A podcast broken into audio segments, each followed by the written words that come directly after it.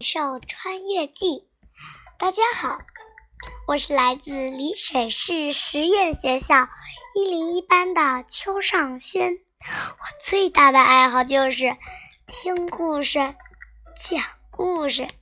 这不，最近我就迷上了一个特别有趣的故事，叫做《故宫里的大怪兽》。昨天晚上，我听着听着。就看见梨花和凤凰大人从故事机里钻出来了，钻出来了，可把我乐坏了。嘿，作为小主人，我当然是要给他们好好的介绍介绍我们的大梨水啦。于是，我和梨花骑在凤凰大人的背上出发了。我们飞呀飞呀，飞过了紫金大桥，飞过了博物馆，沿着花园路这条宽阔的大马路，来到了株洲公园。这一路飞来，梨花哇哇的惊叹不已。默不作声的凤凰大人这时忍不住开口了：“这是谁家的花园呀？”简直比皇帝的御花园还要美上千万倍！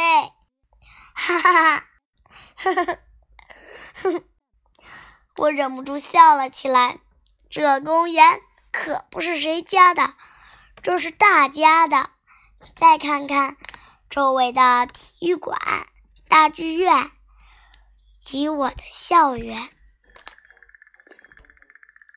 都这些。都是公共设施，是政府为了方便我们生活和学习而建造的。这时，一旁认真听着的梨花瞪大了眼睛：“要建这么多漂亮的房子，政府哪来那么多钱呢？”喵，咦？原来你们不懂税收啊！那我可得好好给你们去宣传一下了。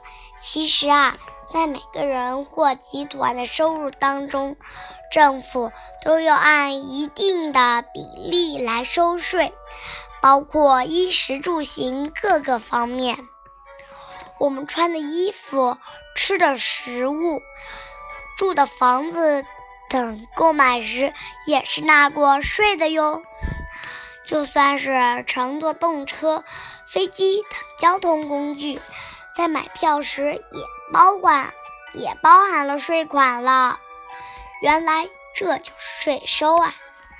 凤凰大人连连点头，哈哈，看来你们两只来自故宫故宫的小怪兽，肯定没有好好学习。其实税收是自古就有的，“税”这个字左边是一个“禾”字旁，意思是禾苗；右边是一个“对”字，意思是交换。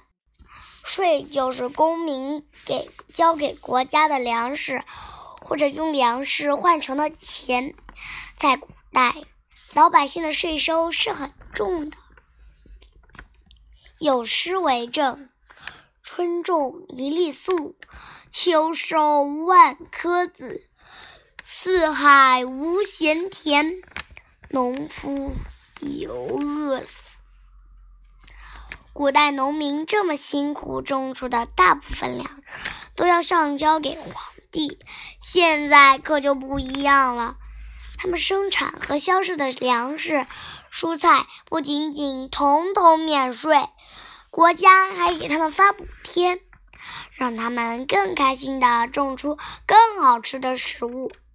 这时，梨花有点伤感地说：“原来古代也要交税，可惜都给皇帝这样小部分人用了啊！”喵，可不，现在我们是高速发展的文明时代了。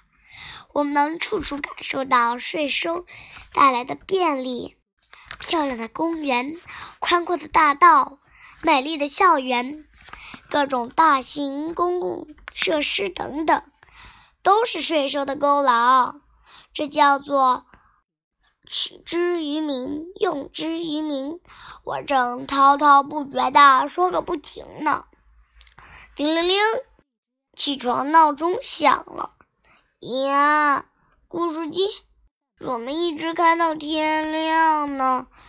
原来刚才我只是做了个很特别的睡生梦啊。